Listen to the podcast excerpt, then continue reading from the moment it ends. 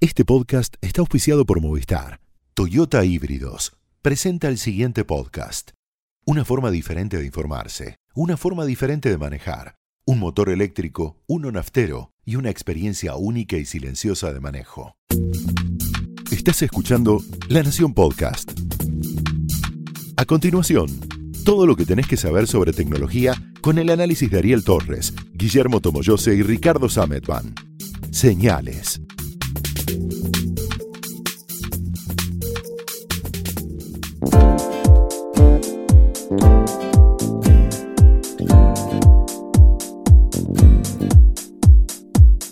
Hola, estamos en otra edición de Señales, el podcast de La Nación en los temas de tecnología que siempre tratamos todas las semanas.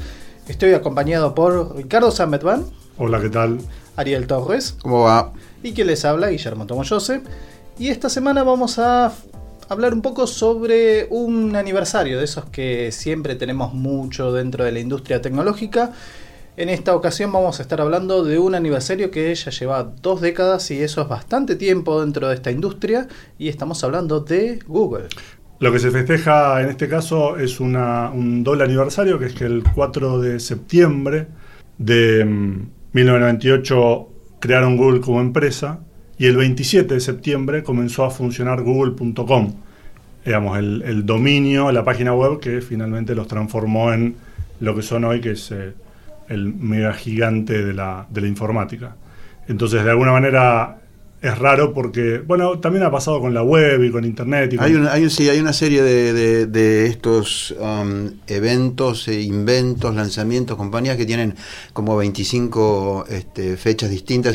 y se quieren festejar todo el tiempo. Sí, también se suma con el caso de internet que se confunde internet con la web, no son la misma cosa, bueno, este, sí, etcétera, etcétera, etcétera. es muy común que ocurra esto de registrar la compañía, de la salida a la, compañía al mercado, de la registración del dominio, muchas veces pasa eso. Eh, después terminan de alguna forma u otra normalizando y diciendo, bueno, esta va a ser la fecha, y después se va repitiendo año a año, pero sí, es cierto que tenemos muchas, muchas opciones, o al menos dos o tres opciones para definir el comienzo de una compañía. En este caso, en el de Google, como bien contabas, era la registración como la organización, como la compañía en sí, y la salida al mercado. El momento en que sale es interesante, hoy uno se olvidó, pero en 1998 Internet estaba empezando a, tener a pegar el primer estirón. Eh, habíamos pasado unos cuantos miles y decenas de miles de sitios web y empezábamos a tener cifras de seis ceros. Hoy estamos supuestamente, ya nadie lo, lo, lo dice digamos, con decimales, pero estamos en 12 ceros y, creciendo. Em, pero en ese momento no. Y lo que hacía Yahoo, que es la compañía a la que destronó Google, era tener un directorio, era una guía de teléfono, digamos, una, guía en la que vos encontrabas sitios que los usuarios podían sugerir, pero que los empleados de Yahoo se encargaban de eh, encontrar y poner ahí. Tenía también un buscador y fue ahí donde pegó Google, porque lo que dijeron fue, lo que hace Yahoo, creo que era a través de eh, Inktomi, es ordenarte los resultados de acuerdo a popularidad. Con lo cual un millón de moscas estaban en lo cierto. Bueno, no, dijeron los chicos estos, Larry Page y Sergey Brin, cuando eran estudiantes graduados de Stanford. Vamos a ponerle una variable más a la búsqueda, que es reputación. ¿Cómo lo hicieron? La búsqueda miraba cuántos sitios apuntaban al sitio. Entonces, si vos tenías menos, menos popularidad, pero tenías mucha reputación, podías aparecer arriba. Después se fue todo al garete y hoy tenemos Google lo que es, digamos, ya domina, domina lo que existe y lo que no existe en la web, es un horizonte de eventos, etcétera. Pero el momento es interesante porque aprovechan ese, ese primer gran estirón de finales del siglo pasado. Hay una, una serie que se llama Halt and Catch Fire, que habla de... Es una serie de cuatro temporadas y en la última temporada justamente habla de esto, de este... va recorriendo todos los grandes hitos de la tecnología de una manera ficcional, porque son... Em, los protagonistas están armando primero una suerte de Yahoo y después alguien dice, no, pero pará, eh, todo esto que están armando, que es manual, está bien, pero tiene que ver mucho con con como con cualquier clasificación, con la impronta del clasificador, del taxonomista. Y en el caso de, Google, digamos, la, lo, interesante es, como bien decías Ariel, es que corre un poco eso y dice, bueno, espera, es lo que un montón de gente, por un montón de variables, empieza a dar como válido y como interesante. Tanto es así que en una época este, existía lo que llamaba el Google Bombing, que era justamente tratar de vulnerar estos, este, estos resultados de, de Google poniendo palabras clave, haciendo que un montón de gente apuntara a una misma a una misma página que no tenía nada que ver, como una manera de decir, bueno, hasta dónde el, el algoritmo de Google es lo suficientemente sofisticado como para darse cuenta que eso que está pasando se está forzando. Y esto es algo que eh, de una u otra manera se sigue dando hoy por hoy con lo que es el SEO. Exacto. Y que es la idea justamente de transformar una, página, de, estructurarla de tal manera que lo que, lo que contiene ahí digamos, tenga un mayor resultado de, una, mejor eh, ubicación en las búsquedas. Nosotros dos, eh, no me acuerdo ahora de qué año fue, hace un montón de tiempo lo, entrevistamos a Eric Smith. Eh, ahí empezaba a... Era justo el momento en el que empezaba a, verse el, lado, digamos, el lado oscuro de Google. Smith hacía muy poquito tiempo había, le había negado a su departamento de prensa dentro de Google eh, y a sus agencias de prensa que le dieran ninguna información a una periodista, creo que era de la Z de Net o alguna de la CINET, no me acuerdo cuál, que había escrito una nota buscando todo sobre eh, Eric Smith en la web y eso le enojó mucho. Pero bueno, Chango, es lo que nos pasa a todos y es un poco reflejo de la pregunta que le hicieron a um, Zuckerberg la otra vez en el Congreso cuando alguien le dijo, ¿nos diría en qué hotel eh, estuvo, con quiénes comió a la noche, etcétera, etcétera? la, entrevista fue después de eso, nosotros le preguntamos acerca de esto y ahí empezaba, no me acuerdo exacto el año, pero había sido 2001, 2002. Por ahí. Y no había pasado tanto tiempo como era, por ahí había pasado un lustro, habían abierto las oficinas en Buenos Aires, ahora no me acuerdo. Por el, dato de estar por algún lado, después lo buscamos.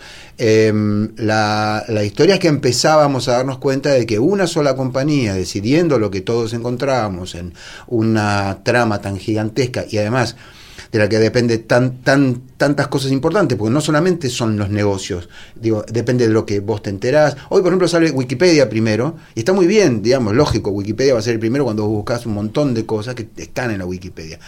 Eh, y por supuesto, en su momento nos respondieron, como suele ocurrir, con, alguna respuesta que es políticamente correcta, pero esto de que estaba creándose una burbuja ya era evidente. Hoy es manifiesto, digamos, ¿no? Hoy tienen el dominio de la web.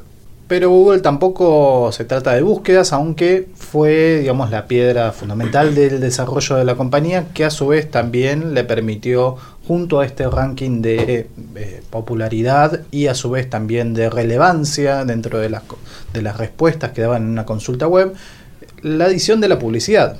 O sea, no solamente se trata de un servicio que organizaba, como bien dice la medición que tienen como compañía, de organizar la información disponible en la web y en Internet, eh, también le sumó mucho toda esta parte de eh, ir empezando a adquirir compañías para eh, potenciar la parte de publicidad. Tiempo, tiempo, tiempo. Ojo porque ahí Google tuvo su primer gran tropiezo, su primer gran juicio y pudieron salir porque se hicieron hiper ricos. Pero la verdad es que esto lo había creado una compañía que si no me equivoco se llamaba Go o GoTo o algo por el estilo, que ya tenía la, había creado la idea de poner avisos relacionados con las búsquedas.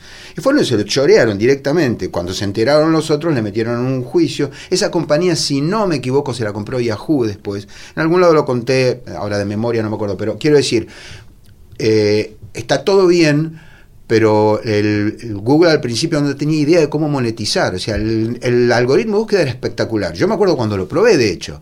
Lo vi y dije, esto es muy bueno. Pues realmente era mejor que Yahoo en muchos órdenes de magnitud. Pero los pibes no sabían cómo monetizarlo hasta que encontraron este sitio y empezaron a hacer lo mismo. Y después arreglaron no sé si alguno se acuerda, eh, arreglaron por una plata para quedarse con el mecanismo. Pero al principio no tenían cómo monetizarlo.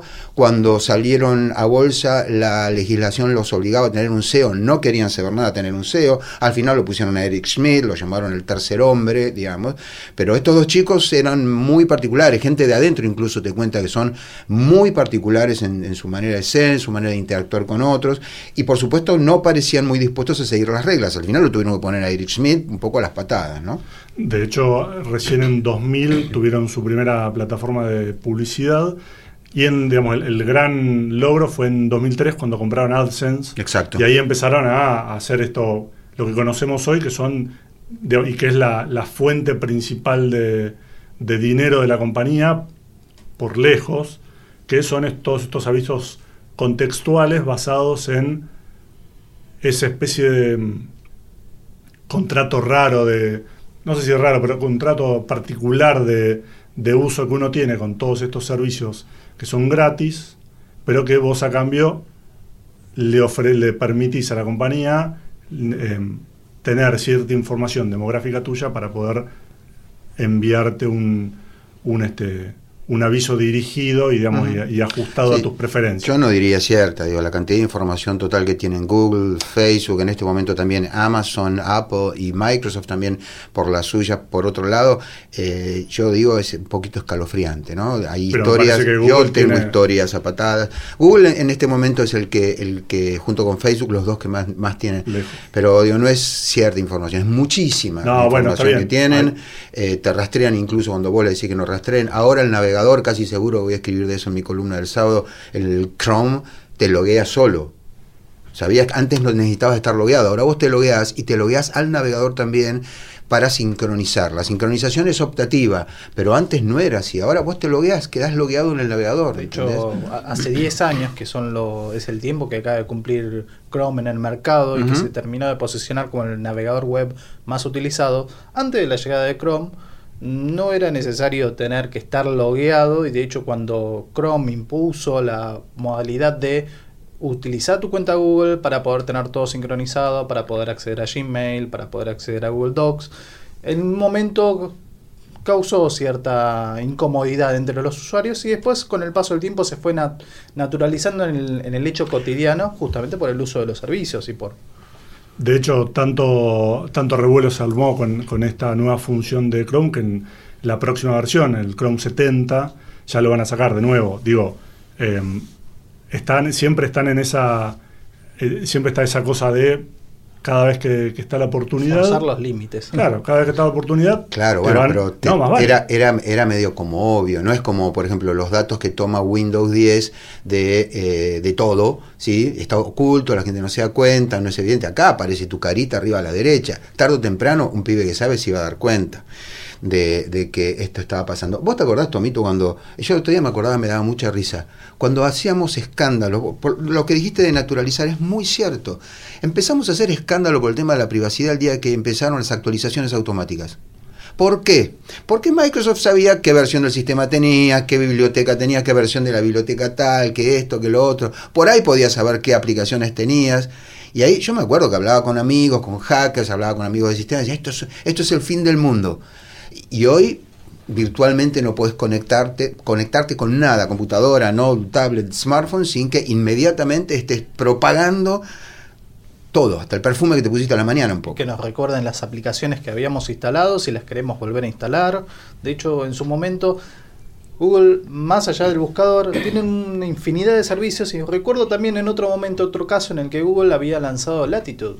Era la aplicación sí, en la que estuvo también muy, muy, muy vigente en la discusión, en la polémica por cuál era la necesidad que teníamos como usuarios de saber dónde nos encontrábamos, cómo compartir esa información, dónde podían eh, localizarnos o informar a otra persona. Y eso es algo que de forma cotidiana lo vivimos, lo vivimos haciendo todo el tiempo desde Google Maps, desde una aplicación de chat. No, total, lo de Latitude era, lo que pasa es que lo de Latitude ya rozaba lo patológico, porque vos sabías dónde estaban tus comillas, seres queridos, comillas, todo el tiempo.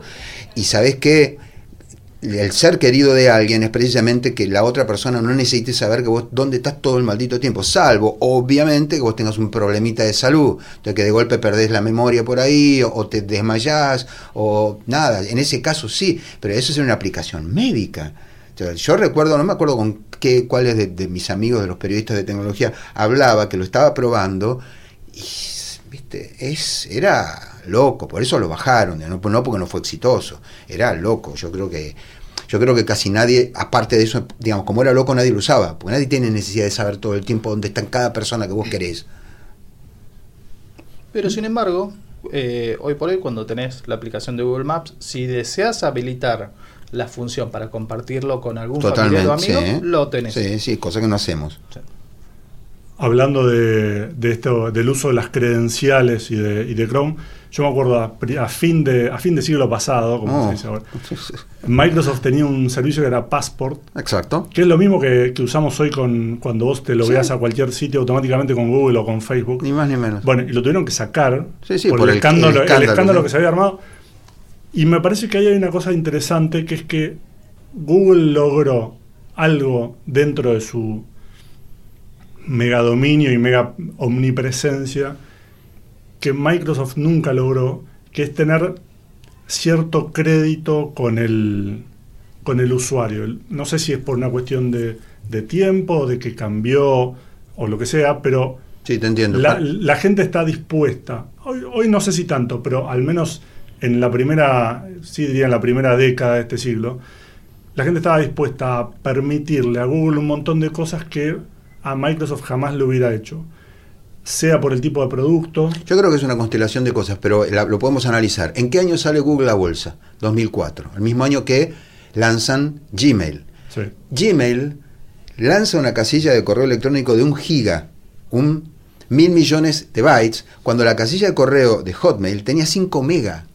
Está bien, y los proveedores de internet, todo esto para si hay millennials oyendo deben pensar que estamos hablando de la Segunda Guerra Mundial, pero esto lo pasamos todos y el proveedor te daba 2 mega. sí. Digo, 2 mega hoy no, no es una foto, ¿está bien? Tenías que limpiar la casilla. Tenía- Tenías que limpiar la casilla. Te patean el tablero con eso, se quedan obviamente con el correo electrónico. Y la gente, por supuesto, y encima lo hacen por invitación.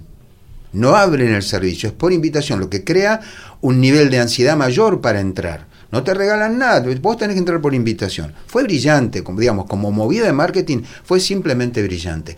Microsoft tuvo sus momentos brillantes con ciertas cosas también, lo tuvo con la PC, con los sistemas operativos, pero en lo social la pifió. Igual que Google lo iba a pifiar después con las redes sociales. Las redes Sí. sociales de Google, salvo YouTube, si lo consideras una red social, para mí que eso es estirar la Y- definición. ¿no? Eh, claro, es fue- como cuatro Fue una párrafos. compañía que adquirió después. Sí, exacto, la compró en 1.600 millones, si no me equivoco, en 2006. 2006. 1650, sí. Pero, 1.650 millones en 50 2006. dólares. ¿Qué son No, 50 50 millones millones de dólares. Cacachica en este negocio. Bueno, Eh, pero la verdad es que habría que estirar un poco. Google Plus nunca funcionó. Los números que tienen son simplemente porque vos creas una cuenta de Gmail y te, y te crea una cuenta de Google Plus. Pero, digamos, la red social es, es Facebook.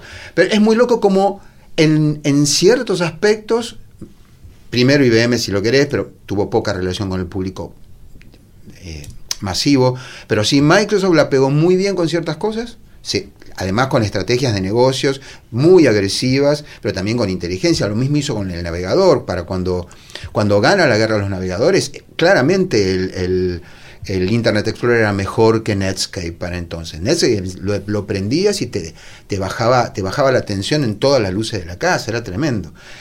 Y después hay un área donde no, no la pegan. Los de Google estuvieron muy bien en manipular, dicho esto con, con la mejor onda, pero en manipular al usuario regalándole algo que era imposible tener. Un giga de casilla de correo. A ver, se nos caía la baba, pero era por invitación. Finalmente lo abrían y claro, todo el mundo se entraba como avalancha. Para entonces ya era un estándar.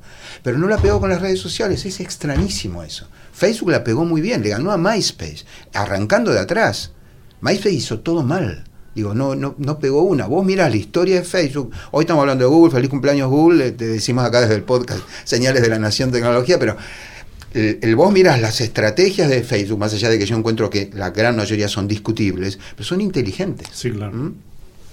El- ese, esa mitad de siglo, mitad de, de década pasada tiene un montón de, de, de hitos para lo que iba a ser la compañía.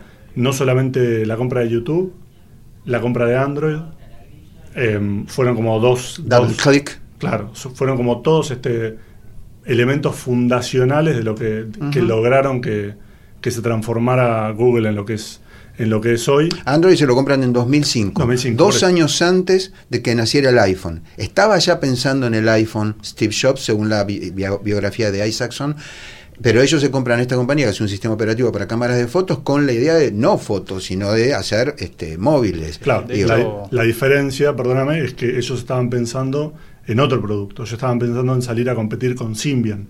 claro. De hecho, el, tel- el primer prototipo de teléfono era un teléfono con tecladito Con y el tapiz, sistema operativo no, no aceptaba em, Toques. la- el- claro, la interfaz táctil. Cuando nació el, el iPhone tuvieron que decir, bueno, eh, todo esto que teníamos eh, hecho hasta ahora lo metemos en un cajón, divino. Nos No olvidamos. No, nos olvidamos. claro. El, el- el HTC, el G1, el primer teléfono con Android, no tenía teclado virtual.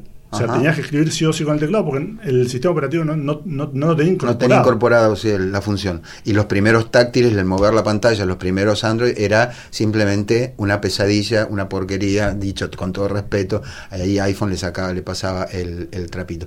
Y compraron doble click, double click, que ahí Microsoft salió a comprar una compañía que eh, Quantive o algo por el estilo, no me acuerdo, gastó un montón de guita.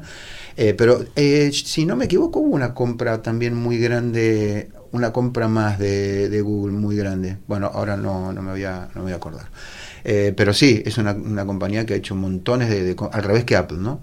Apple ha tenido muy, muy pocas compras. La más grande en su historia, hasta Beats, en la que gastó 3.000 palos verdes, fue la compra de Next, que es cuando volvió Steve Ujú. Jobs, que gastaron 400 millones de dólares, pero siempre eran compras muy chiquititas. Es, es, es interesante, es un tema para analizarlo, porque distintas políticas, ¿no? La, la pregunta es cómo le va a ir a, a Google en los, en los próximos años cuando está cambiando el panorama de un montón de cosas. Se Están, se han comido las, este, la multa del- de la Unión Europea, la más alta em, impuesta a una compañía. Cuando está cambiando, está migrando la manera en que se busca información, que era como el, punto fundamental de, y lo que hizo que, la compañía ganara todo el dinero que, ganó, que era mostrándote esos avisos. Ahora ellos mismos calculan que para 2020 la mitad de las búsquedas en, Internet o en la web se va a hacer a través de la voz. Entonces ahí la pregunta es, ¿cómo haces para sacarle plata a eso? Porque si te van a poner una tanda cada vez que vos este, haces una búsqueda, tenés un problema.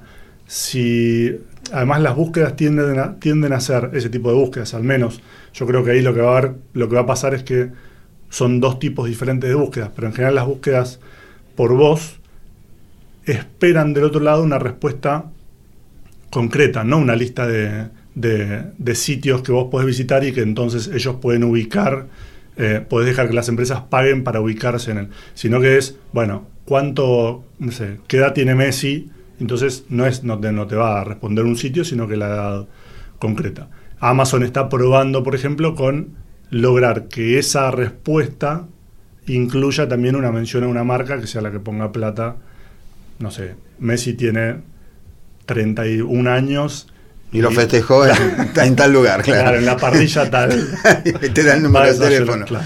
Otro Pero- punto interesante en, el- en lo que es las búsquedas, que también ya se van extendiendo a, otro, a otra área, que es eh, las órdenes de voz, que van muy de la mano. Están las consultas y están las órdenes para ejecutar alguna acción determinada dentro del hogar. Prender las luces, apagar las luces y eh, toda la conexión de dispositivos y servicios que van asociados junto a ese tipo de órdenes de voz, que generalmente están muy asociadas a Google Assistant, por el caso de Google, pero que también eh, por el lado de Amazon están muy establecidos. Esta semana hicieron, la semana pasada hicieron un anuncio de un lanzamiento de una cantidad impresionante de dispositivos que van junto a, van de la mano con Alexa, con el, Mm. con el servicio de Amazon, y es donde una compañía tiene bastante mucho más peso que o le rivaliza o lo compite muy fuerte a Google en esta en este segmento.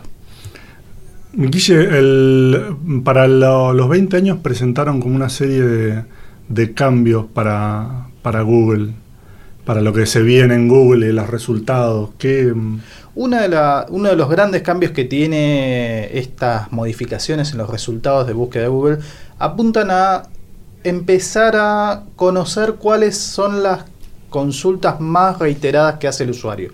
Según Google, las consultas que hacen en la web y les consultan de dispositivos, generalmente son repetidas.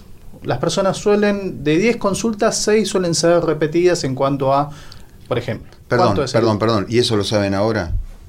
No, esperamos, esto lo saben desde hace 20 años. Bueno, pero Porque ahora- to- todo el mundo tiene un conjunto. Pensá en vos.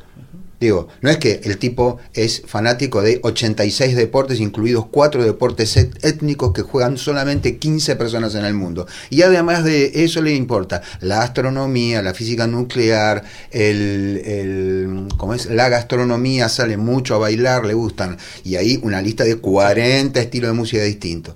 Spotify, miras tu, miras tu, tu, tu home en Spotify, ahí están los discos que te gustan, tus intereses. ¿Por qué los sacan ahora a relucir? Esa es la pregunta. Bueno, la idea es un poco amoldarse a un comportamiento social que uno empieza a ver justamente Pero es que eso lo han hecho con- siempre. Eso para mí es una. lo- No, eso, eso, eso es gatopardismo para mí. No, no están, eh, ¿Qué es la verdadera innovación detrás de estas innovaciones de los 20 años? No, pero yo no sé si es una gran innovación y tampoco creo que le estén presentando así. Es simplemente un, un agregado más.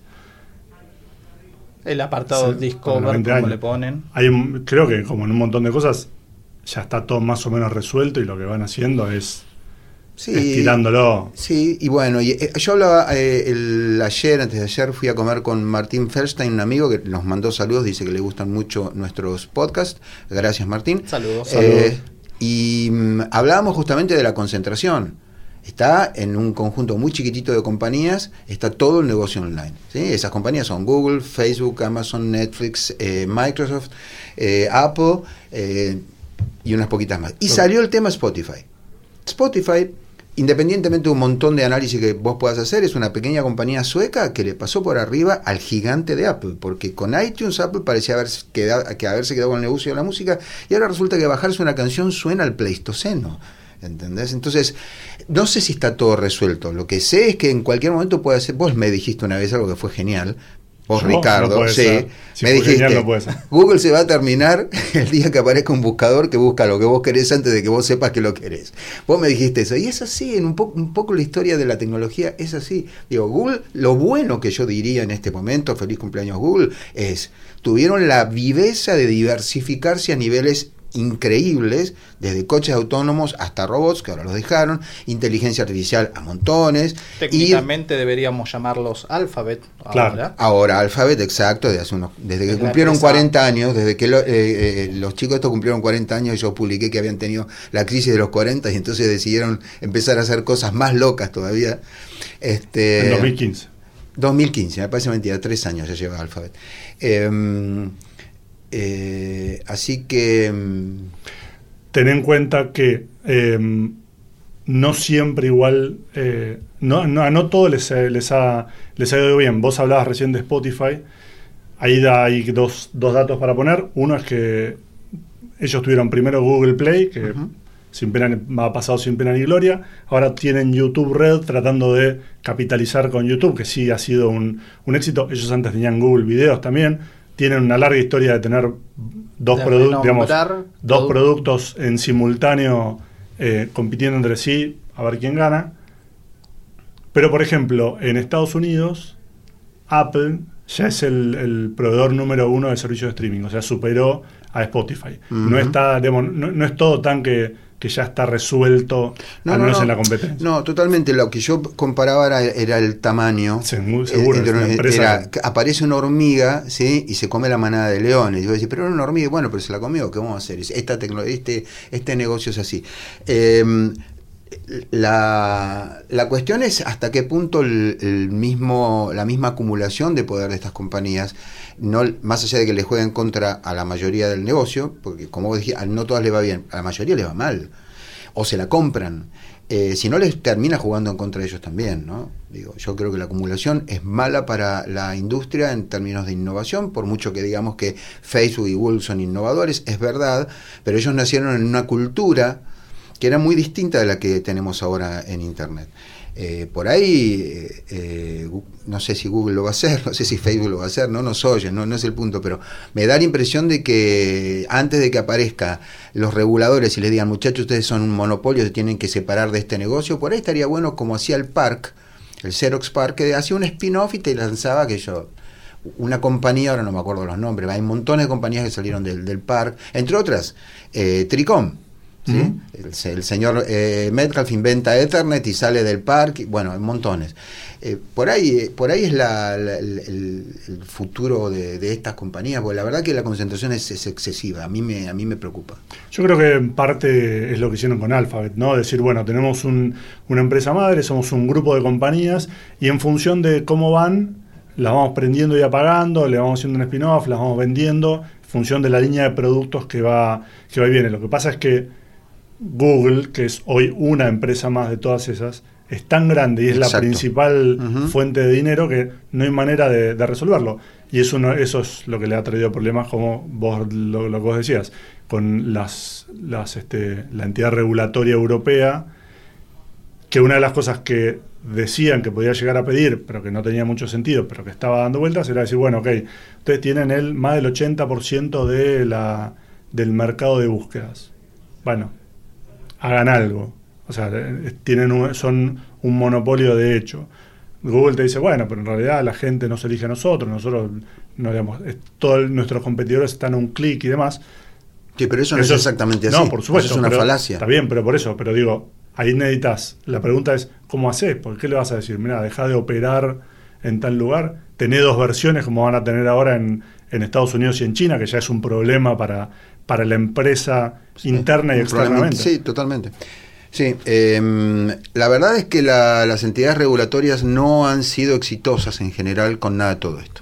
La única vez que, que yo recuerdo, debe haber habido otras, pero nada, ahora estamos charlando y ya, pero la única vez que yo me acuerdo que por lo menos la industria de la electrónica y siguientes eh, tuvieron un impacto fue con eh, AT&T, que las dividieron, las Baby Bells, etcétera, etcétera. A Microsoft estuvieron a esto de dividirlo, no la dividieron. Le dijeron que tenían que separar el, el sistema operativo del navegador. Dijeron, miren, no, porque es todo el mismo código. Perdieron. Con IBM la apretaron mucha, no pasó nada. Con Google siguen apretando, a Facebook se la llevaron al Senado, ahí una, una escena distópica, explicó, bla, bla, bla. No Nunca se habló de monopolio y no pasa nada. Y mi impresión es que cada vez va a pasar menos, porque cada vez es más caja negra lo que ¿qué hay, digamos, ¿qué hace por detrás Google? ¿Qué hace por detrás Facebook? ¿Qué hace por detrás Windows? ¿Está bien? Eh, así que yo, no sé, tengo mis, mis serias dudas, mis, mis reservas acerca de si esto es algo que los reguladores, por buenas intenciones, yo creo que tienen buenas intenciones en muchos casos, van a poder resolver, o si, como hablaba el otro día con Martín, esto al final va a terminar siendo que la misma industria crea anti- anticuerpos con- contra semejante grado de eh, concentración. Google en su momento fue un anticuerpo contra Yahoo, es increíble. claro. Google mismo Cuando fue un Yahoo anticuerpo. era una- cuando Yahoo era un- era, el dueño, era el dueño de todo. ¿Está bien? Y de golpe aparecían dos pibes, digo, eran dos pibes. Vos mirás la primera oficina y es, es- es- eran pobres. ¿entendés? El garage de El Susan que no era un Wojcicki, gara- que era el claro, que les que hoy, alquilaba. sí, que hoy la señora, o hasta Sí. hace poco esa señora era jefa de producto Sí, sí, todavía.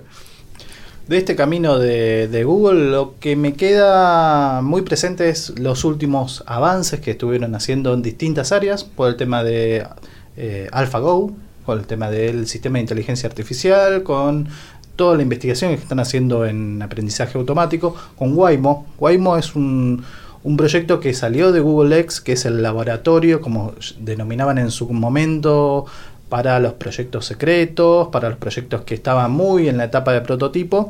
Waymo es, un, es una de las empresas más avanzadas en todo lo que es la parte de eh, manejo autónomo y también por una parte con el tema de lo que veníamos hablando de las búsquedas por voz y las consultas que uno hace hacia un parlante. Hoy por hoy en la Argentina está habilitado Google Assistant, uno lo puede utilizar y va a empezar a, a sumar muchas más funciones de acá a los próximos meses. Pero creo que eso nos va a dar una pauta de una mayor presencia ya de los parlantes Bluetooth con micrófonos que funcionan junto a estos asistentes. Tal vez un escenario más parecido a lo que están viviendo mercados maduros como Amazon en Estados Unidos, donde Alexa tiene una, una presencia, no diría predominante, pero está presente dentro del consumidor y es un, un factor de para elegir y terminar de decidir una compra dentro de un ecosistema de dispositivos electrónicos. Así que me quedo un poco con lo que está por venir con Google, que va a ser bastante más interesante y que va a ir mucho más allá de, las consultas como las conocimos en, en su momento hace 20 años. Y así llegamos al cierre de Señales, este, el podcast de tecnología de la Nación. Eh, Quedamos en seguir la próxima semana, así que lo pueden descargar por Spotify, por Apple Podcast y por Google Podcast. Así que nos pueden, se pueden suscribir y también lo pueden seguir en lanación.com.ar, donde van a estar con todas las ediciones junto al resto de las emisiones que conforman este, esta familia de podcast. 20 años de Google. Nos vemos la semana que viene. Chao. Adiós.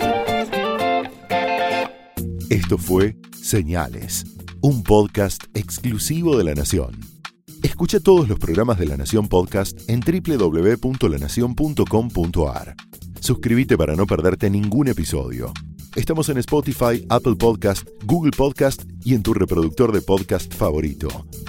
Seguí escuchando La Nación Podcast.